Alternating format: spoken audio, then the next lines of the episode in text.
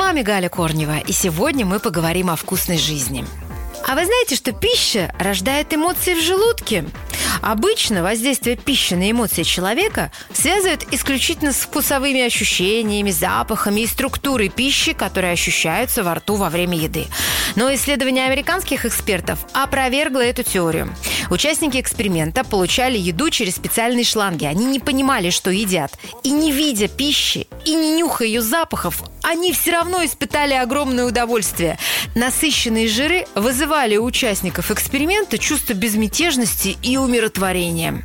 Так что это подтвердило версию о том, что пища взаимодействует через пищеварительную систему с мозгом посредством гормонов. Такой механизм, как предположили ученые, предусмотрен природой для того, чтобы мы, люди, стремились к еде. По мнению некоторых ученых, этот механизм устарел, и им еще предстоит разработать новые способы получения удовольствия от еды без калорий. Вкусная жизнь.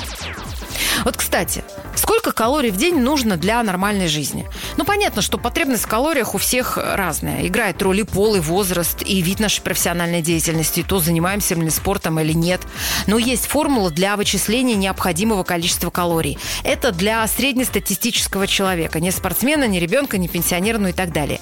Согласно этой формуле, если вы умножите свой текущий вес на 28, то получите количество калорий, которое вам необходимо для поддержания жизнедеятельности вашего организма.